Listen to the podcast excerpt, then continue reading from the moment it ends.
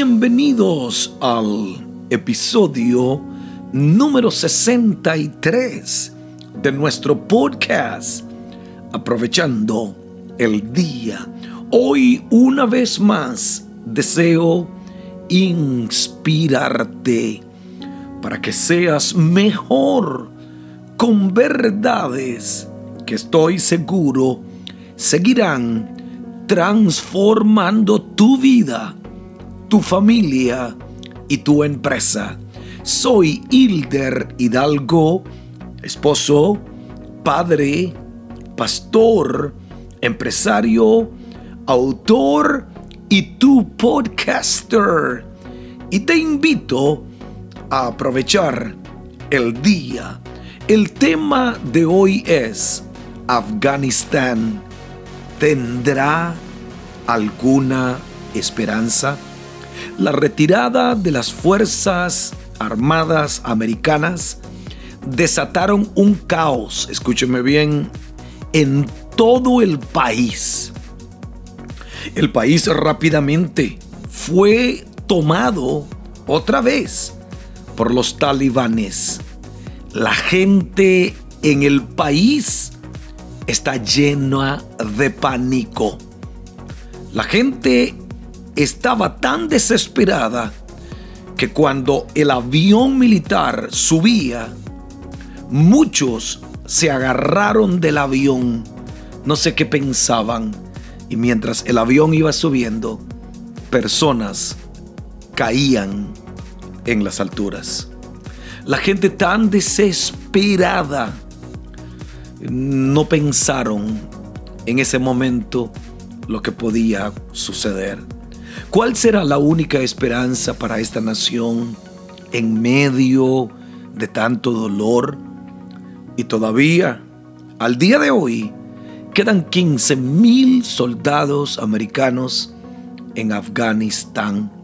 Si te quedas conmigo, te daré más información sobre lo que está pasando en ese lugar y la única esperanza que tiene el mundo y en consejos para casados, digo, si hay respeto en el matrimonio, la relación ascenderá, subirá, mejorará. Pero si no hay respeto, escúcheme bien, y amor, la relación descenderá, caerá, disminuirá. Y quiero hoy recomendarte uno de los libros que más me impactó a mí en el área del matrimonio y me ha bendecido. Tienes que conseguirlo, tienes que leerlo. Se llama 14 secretos para un matrimonio mejor. Fue escrito por Dave Early. 14 secretos para un matrimonio mejor te bendecirá y te ayudará en tu relación matrimonial. El tema de hoy es, Afganistán tendrá alguna esperanza. Algunos llamaron a Afganistán la guerra del terror. Esta guerra le costó a la nación americana un trillón, escuche bien, un trillón de dólares. Increíble que muchas cosas se pudo haber hecho con ese dinero.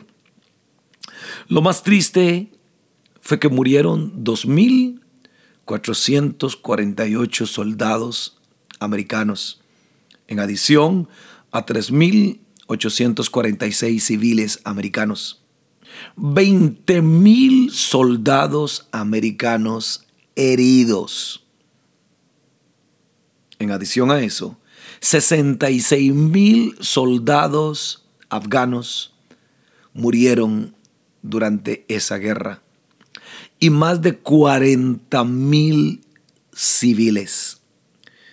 Pensaríamos que la guerra no sirvió para nada, porque el país volvió a lo mismo de hace 20 años Sé que pasaron cosas buenas en esos 20 años. algunas cosas mejoraron en el país, hubo cierta esperanza. Creo que las mujeres serán las más afectadas por una cultura que las oprime. La persecución que sufrirán los civiles que ayudaron al gobierno americano durante esos años eh, eh, será terrible. Un ex militar, amigo mío, que sirvió en las Fuerzas Armadas, por cierto, en Afganistán, me contó de un traductor que lo decapitaron por haber ayudado a los americanos frente a toda su familia. También me dijo que si esta salida del ejército americano se hubiera planeado mejor, creo que fue una... No soy politiquero, no voy con ningún partido, voy con el que más valores tenga. Escúcheme bien. Pero si esta salida se hubiera planeado mejor y no de la forma apresurada que se hizo, no estaríamos viviendo este caos. Podía haber sido hecha en invierno, porque los guerreros talibanes no pelean en el invierno. Nuestra ciudad aquí en Milwaukee ya tiene refugiados afganos. Por cierto, en el Fort McCoy, miles. Y dijo el gobernador que esperaban 10 mil refugiados que en alguna forma ayudaron a nuestros soldados. Pero hay muchos que están todavía ahí, que no tienen esperanza. La persecución que tendrá la iglesia por su fe en Cristo y no por creer en Alá y en Mahoma, su mensajero. Ya cientos están siendo martirizados. Creo que la única esperanza para esta nación es Dios. Zacarías capítulo 9, versículo 12 dice, Volveos a la fortaleza oh prisioneros de esperanza. Hoy también os anuncio que os restauraré el doble. Hoy Dios nos dice que la esperanza nos restaura. Y quizá la definición de esperanza es la esperanza de que los resultados serán favorables, sea por un sustento lógico o en base a la fe. La palabra esperanza, escúcheme bien, se menciona 113 veces en toda la Biblia. La Biblia es un libro de esperanza. Yo creo que la única esperanza para Afganistán es Dios. Es el Señor Jesucristo. Si confiamos en Él, si ponemos nuestra esperanza en Él, las guerras pueden resolver una situación momentánea, pero no es la esperanza. Volvamos como creyentes, vivamos como creyentes, creyendo que existe un Dios que cambiará, sea cual sea la situación que podamos estar enfrentando. Nuestra condición no es irremediable. Hay esperanza para Afganistán y para el mundo entero. Nuestra situación sin duda tiene remedio. Pastores, que usted no sabe la situación. Para el año 1900, Corea del Sur era un país totalmente ateo. Hoy el 30% de la nación de Corea del Sur, en su gran mayoría, son creyentes. Dios es nuestro Dios de nuestra esperanza. Dios nos sacará de la cisterna que está seca, de la cisterna que no tiene agua, de la cisterna en la que hemos caído, esa cisterna profunda y oscura. Solo Dios le puede dar esperanza al pueblo afgano. Para ver la victoria en nuestra vida, debemos de tener una mentalidad de esperanza. Debemos de ser prisioneros de la esperanza. Estoy preso, estoy agarrado, encadenado a una esperanza, como dice la palabra. Y hay cosas en la vida que parece que no sirven, que nunca cambiarán. Pero Dios nos dice que para Él no hay nada imposible.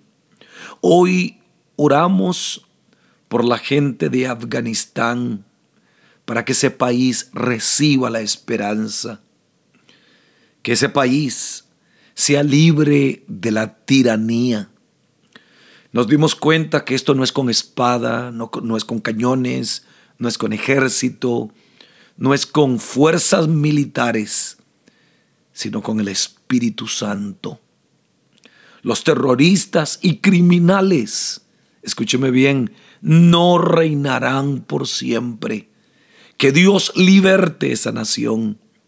Oramos por las mujeres que son humilladas, son perseguidas, que no tienen ni voz ni voto. La mujer es hermosa, es el regalo de Dios no es un objeto. Y oremos por el pueblo de Dios, por la iglesia en esa nación, que en este momento está enfrentando la persecución. Durante estos 20 años, Dios se movió en Afganistán. Se levantaron iglesias, ministros, misioneros Hoy muchos de ellos salieron, pero muchos de ellos todavía están ahí. Y algunos no saldrán de ese país.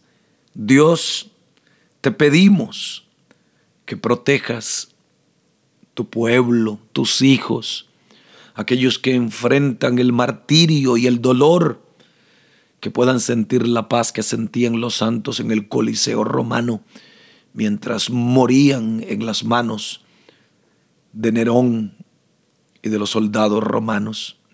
Fortalece tus hijos.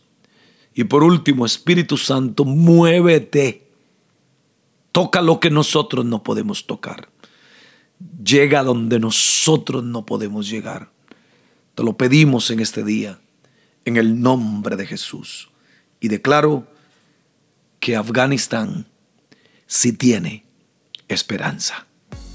Y si este podcast te ha ayudado y lo escuchaste por Apple Podcasts, regálame un review de 5 estrellas en iTunes y escríbele un comentario, unas palabras de gratitud, lo que quieras.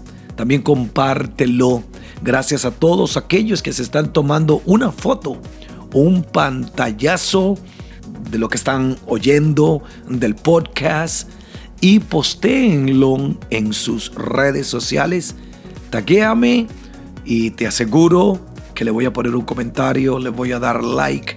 Gracias por todos aquellos que nos taguean, que ponen los pantallazos, ponen comentarios. Y Afganistán si tiene esperanza. Y si este podcast te ha ayudado, compártelo con tus amigos. Una vez más, mil gracias por escuchar aprovechando el día con Hilder Hidalgo. Mil gracias.